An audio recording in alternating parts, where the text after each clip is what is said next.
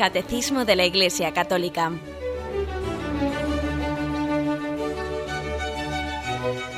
Un programa dirigido por Monseñor José Ignacio Munilla, Obispo de San Sebastián.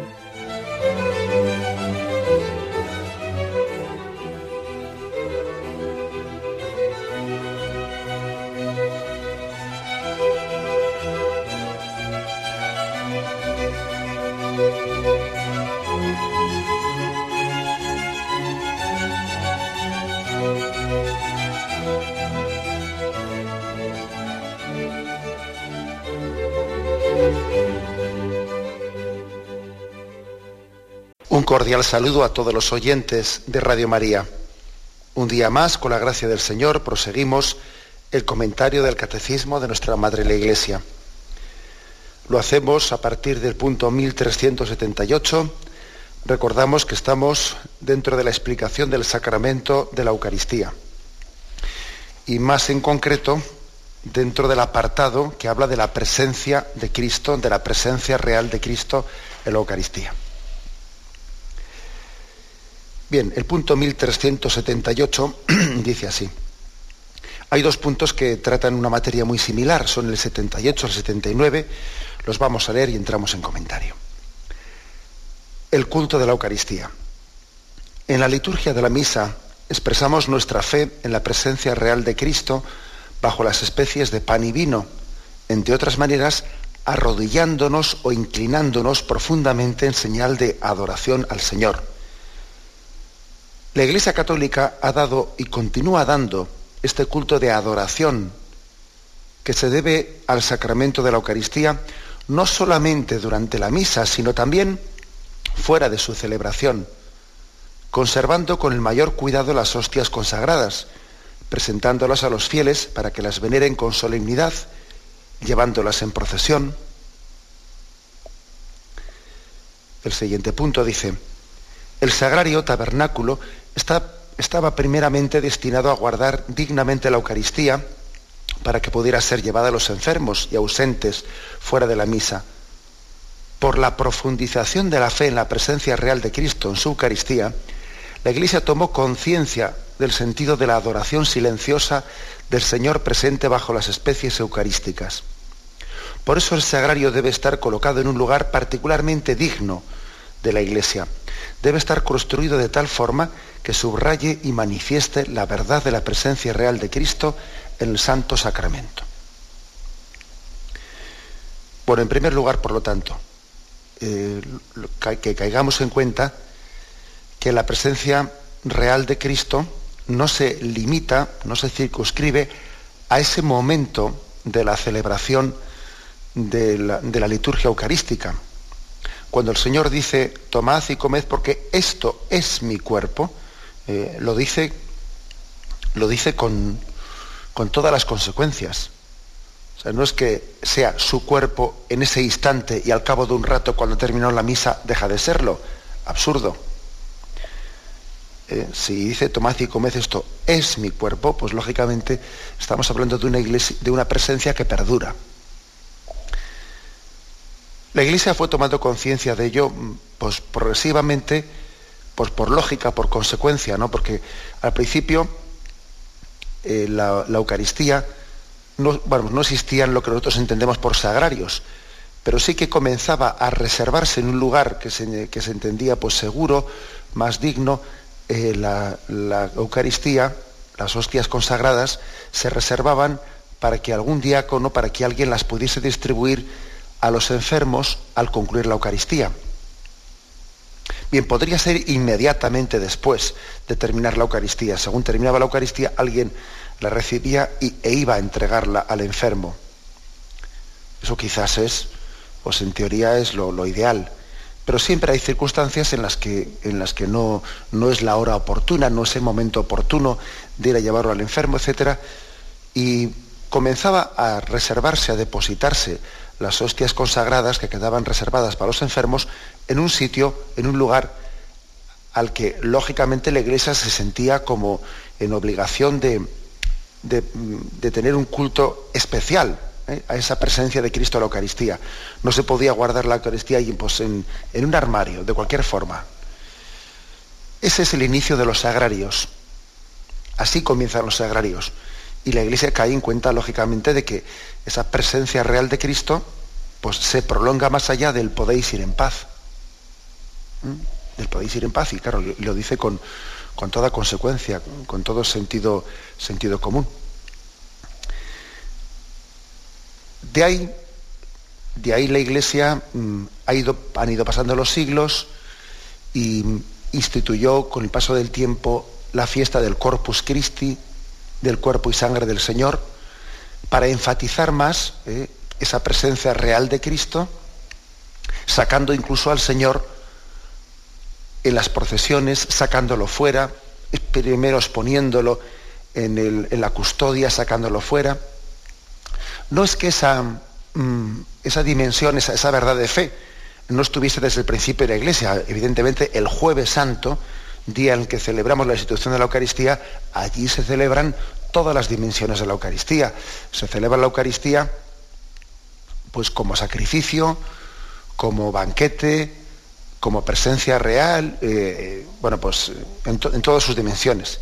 Pero especialmente la fiesta del Corpus subraya de la Eucaristía algunos aspectos, entre ellos la presencia real, que está incluida en el jueves santo, como es lógico, pero está especialmente subrayada en el, día del Corpus Christi, la presencia real de Cristo. Por eso el Señor camina entre nosotros, le hacemos presente para caer en cuenta de que Él está de continuo, de que su encarnación no fue una encarnación para tomar nuestro cuerpo y luego abandonarlo, En el fondo hay, eh, un principio teológico que es muy importante, que es la Eucaristía es como una prolongación del misterio de la encarnación. Cristo no se encarnó, no se encarnó durante unos años y luego abandonó su encarnación. Tenemos que quitarnos de la mente eh, esa especie de, de, equivocación, de pensar que Cristo se hizo hombre durante 33 años y luego aquí dejó el disfraz de hombre y volvió al cielo, que no el Señor se hizo hombre por toda la eternidad y Él ascendió a los cielos hecho hombre. No, no ascendió igual que había, había venido, sino que ascendió con una humanidad para siempre. Bien, pues eso mismo apliquémoslo al principio de la Eucaristía. El Señor no se hace presente en la Eucaristía durante un tiempo, durante una celebración litúrgica, para luego abandonar esa presencia, sino que continúa, perpetúa su presencia en el pan eucarístico mientras que las especies del pan y el vino no se corrompan, está Cristo realmente presente. Esto lógicamente lo cuidamos, esto lógicamente debemos de, subrayarlo. Tenemos un reto importante, ¿eh? un reto importante porque eh, eh, la crisis, la secularización, también nos afecta a nosotros de puertas para adentro, no solo de puertas para afuera de la iglesia, y entonces mm, esa crisis de secularización, uno de los primeros puntos en los que hace Mella es en la fe de la presencia real de Cristo en la Eucaristía. ese olvido eh, con manifestaciones dentro y fuera de la misa. Ese olvido, pues, de que el momento de la consagración, pues los fieles, los fieles se arrodillen ante Cristo, ese olvido de esa adoración de arrodillarnos ante ello, eh, pues es bastante significativo. Aquí dice, dice aquí, arrodillándonos o inclinándonos profundamente en señal de adoración al Señor. Bueno, cuando, cuando esos signos eh, dejan de, de realizarse, es difícil que eso ocurra sin que afecte a nuestra fe en la presencia real de Cristo en la Eucaristía, o sin que ese olvido de esos signos sea consecuencia de una debilitación de nuestra fe. Es más, me habéis oído una, yo creo que ya he comentado en este programa, una anécdota que, veo que al comentarla con compañeros sacerdotes, veo que se extiende mucho, ¿no? Y es que el hecho de que las iglesias, por desgracia, muchas veces estén abiertas exclusivamente en el momento de la celebración de la Eucaristía, de la Santa Misa, eso conlleva que la, la ausencia, la carencia de un culto eucarístico más allá, más allá de la, de la Santa Misa, conlleva muchos errores. Por ejemplo, uno de ellos es que nuestros niños llegan a confundir la palabra misa e iglesia, y Eucaristía e iglesia. Y, es así que, recuerdo una, excursión de niños de catequesis en la que habíamos estado pues, en el monte, habíamos visitado algunas ermitas de la Virgen, habíamos hecho juegos, etcétera, habíamos también tenido la Santa Misa. Volvemos a la parroquia y cuando salen las madres a recoger a sus niños, pues un niño va corriendo ante su madre y ¿qué tal habéis pasado? le dice su madre. Y le dice el niño, muy bien, hemos estado en cinco, hemos tenido cinco misas. Y me dice la madre, pero hombre, José Ignacio, ¿cinco misas habéis hecho con los niños? Y le digo, hombre, misa no hemos hecho más que una. Lo otro ha sido, pues entrar a una ermita y cantar un canto a la Virgen, subir a un monte y, a visitar otra, otra ermita. Lo que pasa es que el niño llega a confundir iglesia con misa. Hemos estado en cinco misas, quiere decir, hemos estado en cinco ermitas. Pero ¿por qué el niño llega a confundir eso? Pues el niño llega a confundir eso porque es que él jamás se ha presentado ante un sagrario fuera de la Santa Misa. Jamás ha tenido la experiencia de hacer una visita al Señor en el sagrario. Jamás ha tenido la experiencia de, de lo que es una exposición del Santísimo. Entonces, bueno, pues el niño identifica misa e iglesia. He estado en misa, dice. No, quiere decir he estado en la iglesia. Pasa que, que, lo confunde. Bueno, pues fijémonos pues hasta, hasta dónde llegan las consecuencias ¿no? de, esa, de esa secularización. Una de las formas de vivir mejor la Santa Misa es también subrayar más la presencia de Cristo real que, que prolonga, que trasciende ese momento puntual de la celebración de la Santa Misa. Quien subraya esto, luego celebrará mejor la Santa Misa. Eso que no nos quede, que no nos quepa duda. Afirmado esto, afirmado esto aquí, podemos y vamos a echar mano también pues, de, la instrucción, eh, una instrucción Redentori Sacramentum, que es una instrucción de la Santa Sede de la Congregación para el Culto Divino y la disciplina de los sacramentos, en la que se nos pide que cuidemos, ¿no? que preservemos eh, el culto a la Eucaristía. Son bastantes aspectos los que ahí se, subrayan, pero en concreto en uno de los puntos se habla de las formas de culto eucarístico más allá de la, de la Eucaristía. Y vamos a, a ver cómo lo recoge este documento de la Santa Iglesia. Dice, algunas formas de culto a la Eucaristía fuera de la misa. El culto que se da a la Eucaristía fuera de la misa es de un valor inestimable en la vida de la Iglesia. Dicho culto está estrechamente unido al sacrificio eucarístico. Por tanto, promuévase insistentemente la piedad hacia la Santísima Eucaristía, tanto privada como pública, también fuera de la misa, para que sea tributada por los fieles la adoración a Cristo verdadera y realmente presente, que es pontífice de los bienes futuros y redentor del universo corresponde a los sagrados pastores animar también con el testimonio personal el culto eucarístico, particularmente la exposición del Santísimo Sacramento y la adoración de Cristo presente bajo las especies, las especies eucarísticas.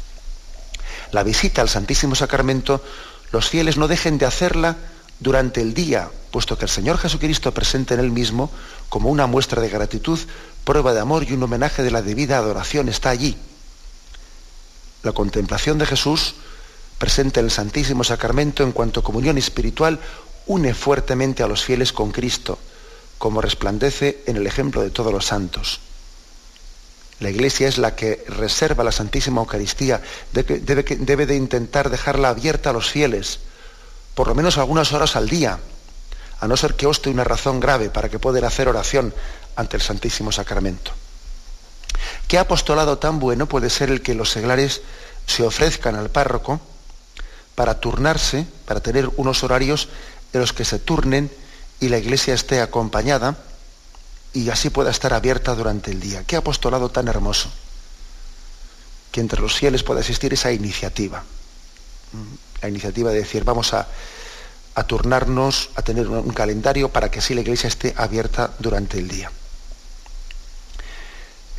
un misionero me, contaba cómo en México, algunos, en algunos lugares, que eh, sabéis que durante mucho tiempo en México la masonería pues estuvo, no digo que haya desaparecido, ni mucho menos, pero bueno, estuvo totalmente controlando el gobierno hasta el punto de que la legislación mexicana prohibía cualquier tipo de signo religioso en las calles, incluso prohibía a los sacerdotes vestir, vestir pues, el traje talar o el clerman en la calle, las religiosas vestir su hábito, etcétera, etcétera. ¿no?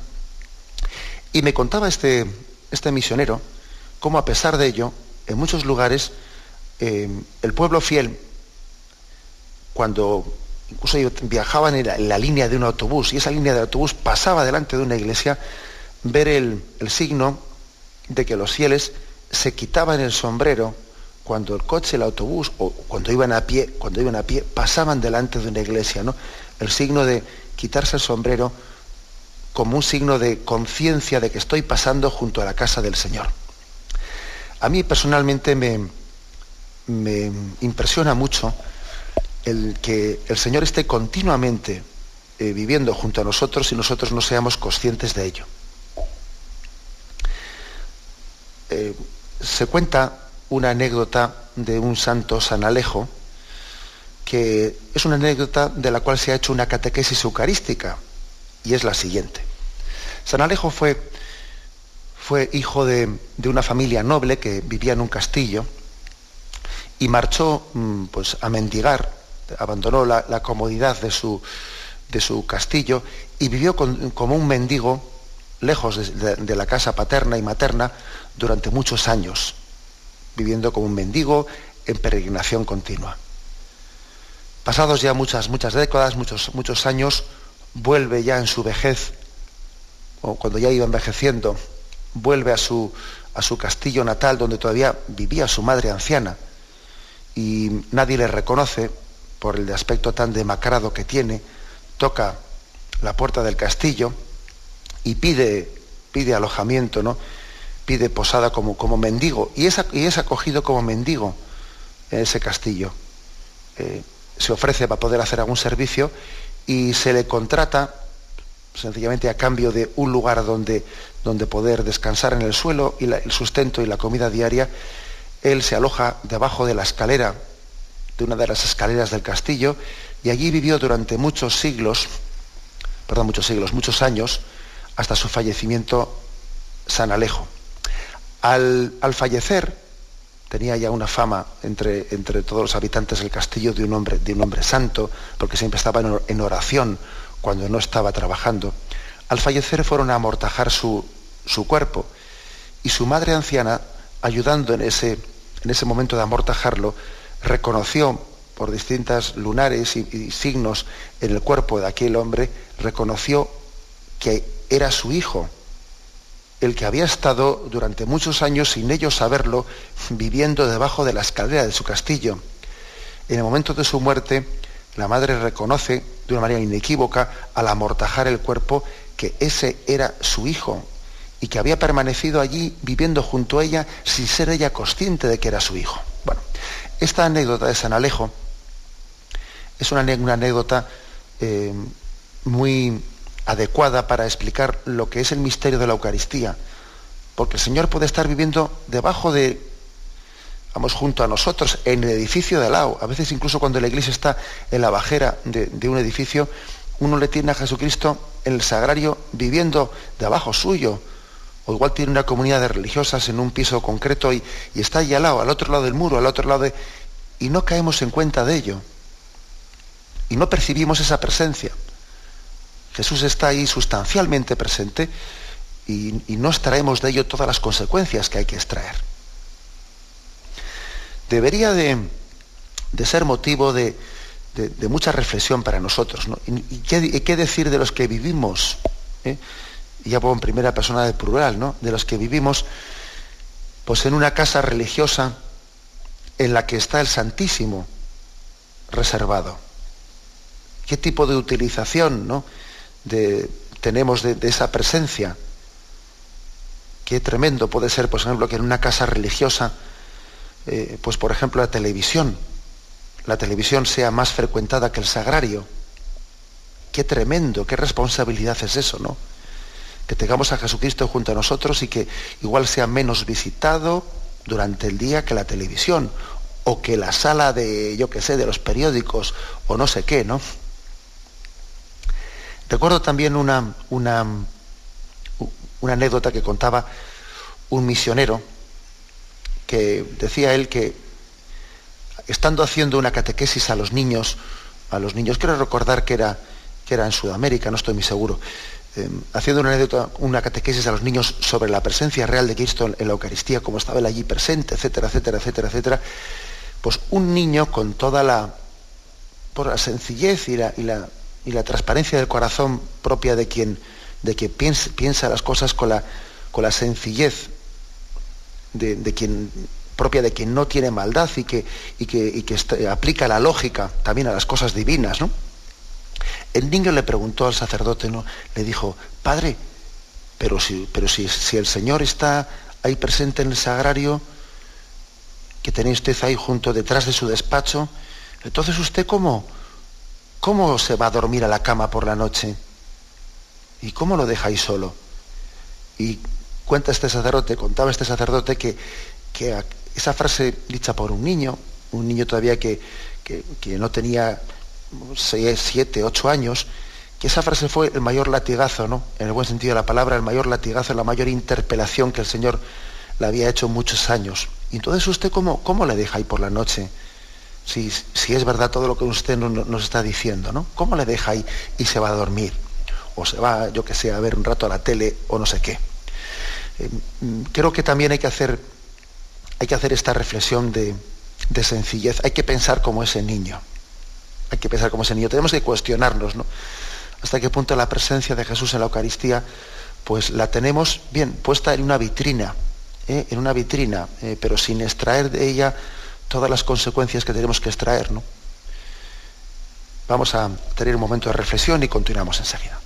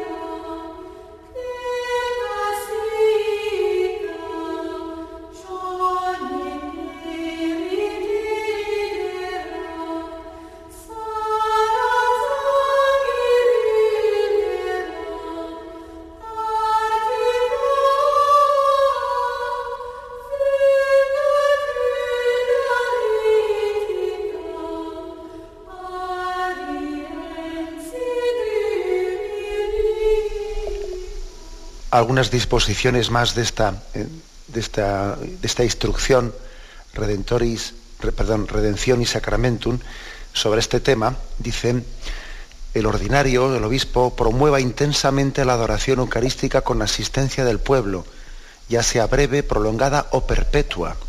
En los últimos años, de hecho, en tantos lugares, la adoración del Santísimo Sacramento tiene cotidianamente una importancia destacada y se convierte en fuente inagotable de santidad, aunque también hay sitios donde se constata un abandono casi total del culto de adoración eucarística.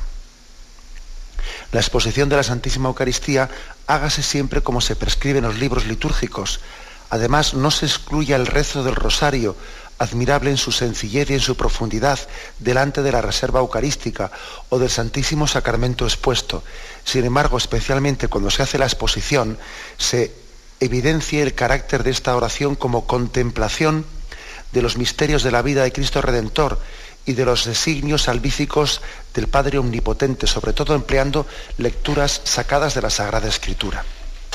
Bueno, eh, aquí las afirmaciones principales son pues, que el obispo eh, procure, eh, procure velar especialmente mm, que haya, ojalá fuesen todas las parroquias, ¿no? Pero si, es si, si eso pues es difícil, pues que se busquen iglesias especiales, sobre todo en los núcleos urbanos, en donde pueda haber adoración a Santísimo, incluso adoración perpetua.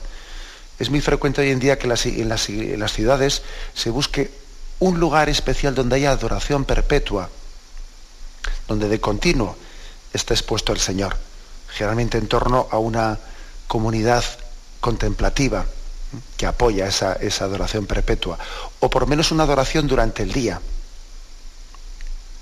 Eso creo que es una gracia de Dios que, como dice aquí, acaba empapando, acaba santificando, porque ante el Cristo expuesto en el Santísimo Sacramento, recibimos baños de gracia, ¿eh? baños de gracia.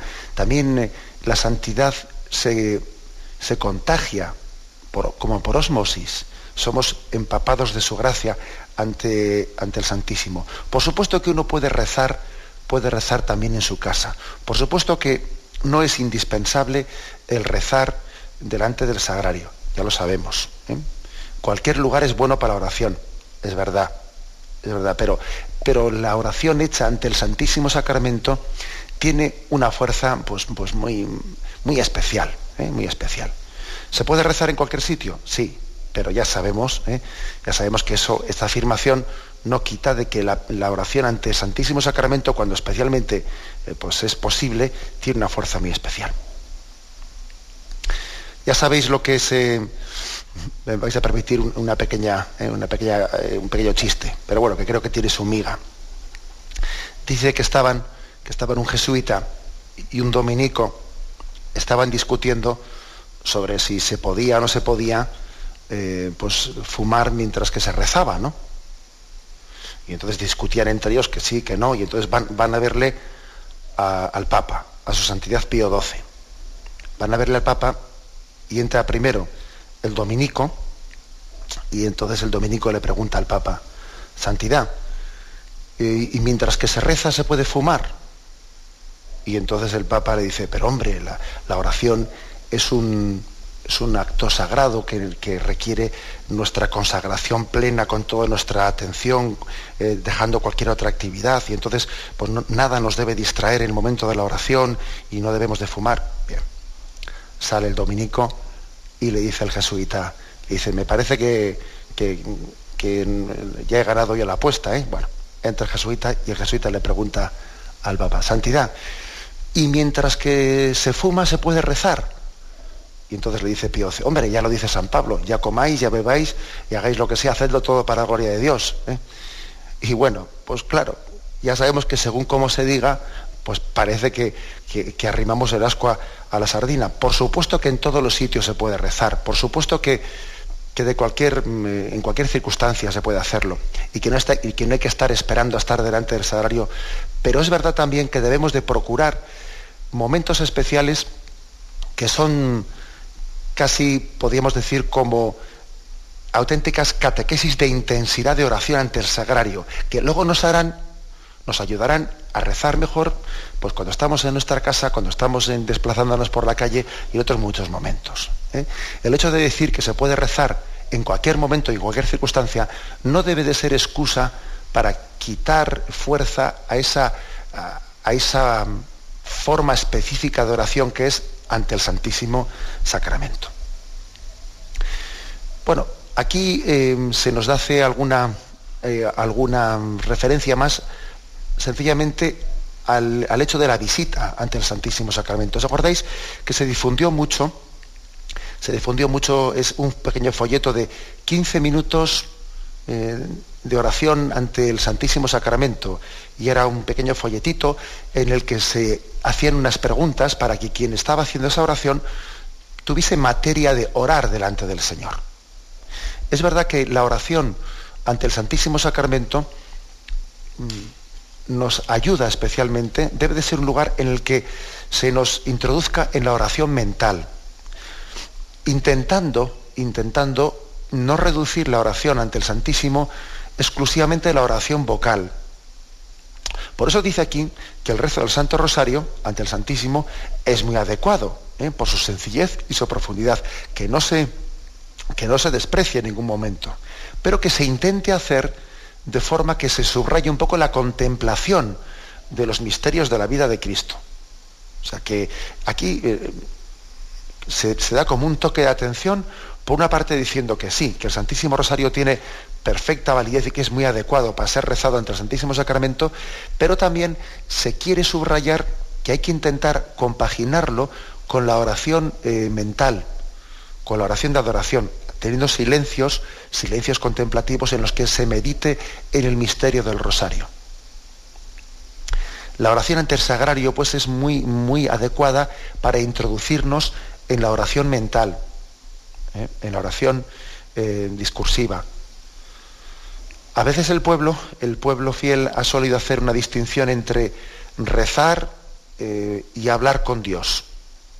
Algunos te dicen, no, yo, yo no, no es que yo no, no rezo, yo hablo con Dios. ¿Qué quieren decir con eso? Que no recito unas oraciones vocalmente, sino que hablo con Dios. Hombre, es que rezar y hablar con Dios es lo mismo, mire usted. Pero sin embargo a veces se ha distinguido entre rezar y hablar con Dios. No deberíamos de distinguirlo, deberíamos de meterlo todo en el mismo, ¿eh? el mismo paquete. Deberíamos de intercalar en nuestra, en nuestra oración, especialmente ante el, ante el sagrario, ante la Eucaristía, intercalar las oraciones vocales con las reflexiones Mm, hechas un poco, pues como dice, se dice popularmente, ¿no? Estoy hablando con Dios, en esa intimidad propia de quien habla de Dios con sus propias palabras. Mezclar la oración vocal aprendida y esta otra forma de oración. Mezclarlo porque creo que, que es una manera de, por una parte, de enriquecer nuestra oración y de no caer en meramente en un en un formulismo, porque pues que claro que existe el peligro de que recemos delante del Señor como un papagayo que recita unas oraciones eh, pues así dichas de, de, carrerilla sin caer en cuenta de la presencia de. Porque ojo, lo principal de la oración, el miollo de la oración, la esencia de la oración, no son tanto las cosas que le digo al Señor, sino el acto de presencia de Dios, o sea, el caer en cuenta de que estoy delante suyo. La esencia de la oración es esta. Saber con quién trato, caer en cuenta, tomar conciencia que estoy tratando con mi Señor, que estoy en su presencia. Y más importante es eso que luego las cosas que le diga. Y de poco, de poco sirve que yo diga muchas cosas si no he caído en cuenta de a quién se las decía y que se las decía como expresión de amor.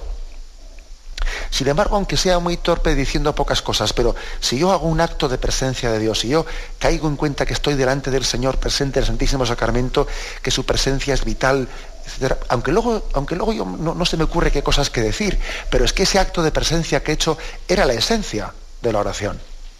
De eso se trataba. Cuando estamos delante de, del Santísimo Sacramento tenemos que pensar que somos como, como un perrito fiel eh, que gusta de sentarse, de, tumbarse a los pies de su amo y sencillamente estar con él. Igual no se me ocurre decirle muchas cosas, ¿no? Pero estar con él. Estar con él que, es básico, ¿no? recuerdo que en el, seminario, en el seminario de Toledo, eh, pues uno de los directores espirituales nos insistía mucho en que para aprender a hacer oración, es importante estar dispuesto a aburrirse haciendo oración durante mucho tiempo en esta vida.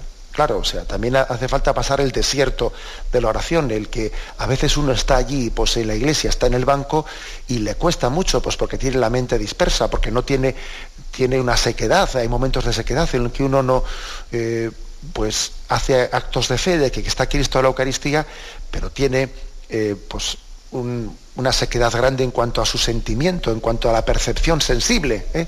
de esa presencia.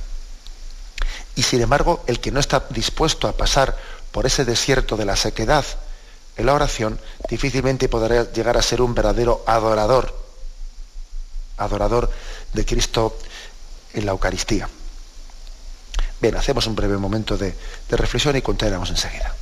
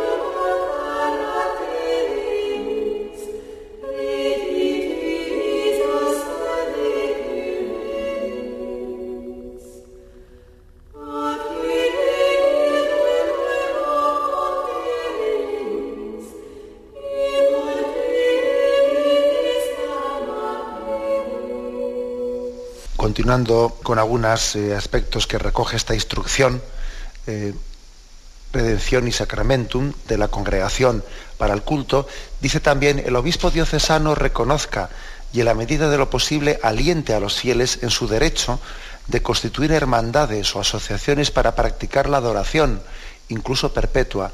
Cuando esta clase de asociaciones tengan carácter internacional, corresponde a la congregación para el culto divino y la disciplina de los sacramentos erigirlas o aprobar sus estatutos. Bueno, aquí creo que, creo que es obligado, de obligada mención, eh, pues especialmente la existencia entre nosotros de la adoración nocturna. Hay muchas asociaciones ¿no? pues que promueven el culto eucarístico, pero creo que es de, que es de justicia hacer especial mención de la adoración nocturna, que quizás pues, sea la que más fuerza puede tener entre nosotros, y en algunos lugares pues mm, hay personas que están dando un testimonio de fidelidad impresionante ¿eh? en esa adoración, en la que se juntan dos cosas. Se junta eh, nuestra fe en la presencia real de Cristo en la Eucaristía, más allá de la Santa Misa, y también se, se junta, se subraya el aspecto de esa costumbre que tenía Jesús de hacer oración por las noches con frecuencia los evangelios, especialmente el de San Lucas, se narra cómo Jesús se, alejaba y pasó la noche haciendo oración. La noche es tiempo de salvación y pensemos en los sagrarios, en los sagrarios que están por las noches, también Cristo está allí presente, ¿no? Y tiene la lamparilla encendida. Y esa lámpara encendida es también imagen de una vocación, de una vocación que el Señor da de adoradores a algunas personas ser como lamparilla encendida, lamparilla encendida ante el sagrario. Bien, muchos diréis, bueno, pero es que la noche, la noche será es para dormir, es necesario dormir. Por supuesto, ¿no? Y el Señor no da a todo el mundo, a todo el mundo esa vocación de ser adorador nocturno. Pero es que nos damos cuenta, una sociedad, la sociedad actual, ¿no? En este ritmo de vida que llevamos, qué cantidad de gente está por la noche mm, en vela, eh, perdiendo el tiempo, viendo la televisión programas estúpidos, que eso es lo que hay en la televisión. A todas horas no hay programas estúpidos, pero especialmente por la noche, pues más, ¿no? O con problemas de conciliar el sueño, eh, porque igual nos falta, pues nos falta paz y también este, este ritmo de vida que llevamos nos estresa de manera que luego por la noche somos incapaces de dormir, ¿no? Yo creo que el saber rezar por la noche eh, también luego ayuda, ayuda, ayuda a saber descansar mejor. El que es capaz de poner sus cosas en Dios, de, de, ponerlas, entregárselas a Él, luego yo creo que tiene que recibe de Dios también el don de saber dormir en manos del Señor. Como un niño que duerme en brazos de su madre y que si no es un poco eh, acurrucado o mecido por su madre, le cuesta dormir por las noches. También nosotros. Creo que posiblemente uno de los motivos por los que esta sociedad duerme mal, porque ojo, eh, dormimos, esta sociedad duerme fatal. Le cuesta conciliar el sueño y cada vez hay más insomnes y cada vez hay más personas que tienen el, ritmo biológico cambiado. Que durante la mañana, durante el día duermen, durante la noche no pegan ojo. Yo creo que si tenemos tan trastocado también el sentido del sueño, es porque no, tenemos, no quiero simplificar, habrá muchos motivos, pero yo creo que también este motivo espiritual existe. ¿eh? El que no sabemos descansar en manos del Señor, no sabemos ponernos nuestras cosas en su presencia, ¿no? Si supiésemos adorar al Señor, adorar su presencia, si supiésemos también rezar por la noche, hacer momentos de adoración, seguro que dormiríamos mejor. Seguro que, que seríamos capaces de olvidarnos de nosotros mismos, de decir, Señor, ocúpate tú de mis cosas y dame la gracia de desocuparme de ellas. Yo quiero ocuparme de tu mayor gloria. Yo quiero ocuparme de ti. Tú ya te ocuparás de mí. Dame la gracia del olvido de mí mismo. ¿eh?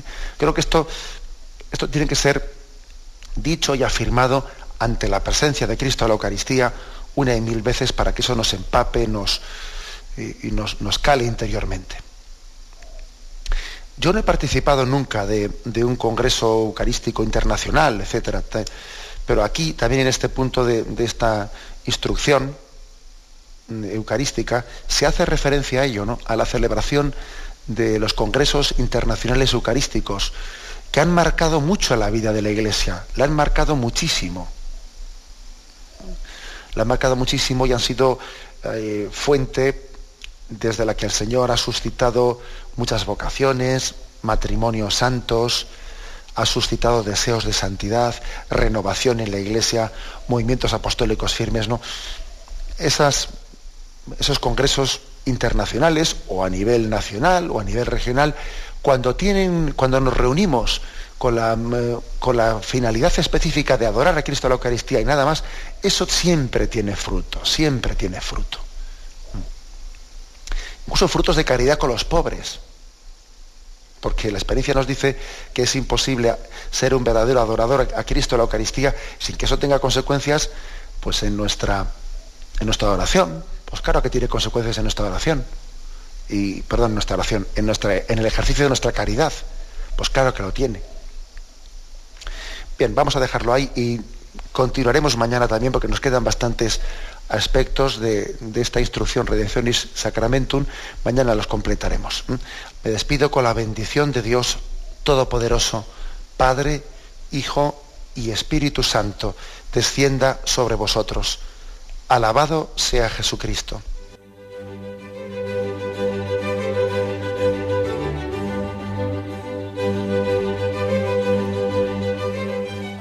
Finaliza el Catecismo de la Iglesia Católica, un programa dirigido por Monseñor José Ignacio Munilla, obispo de San Sebastián.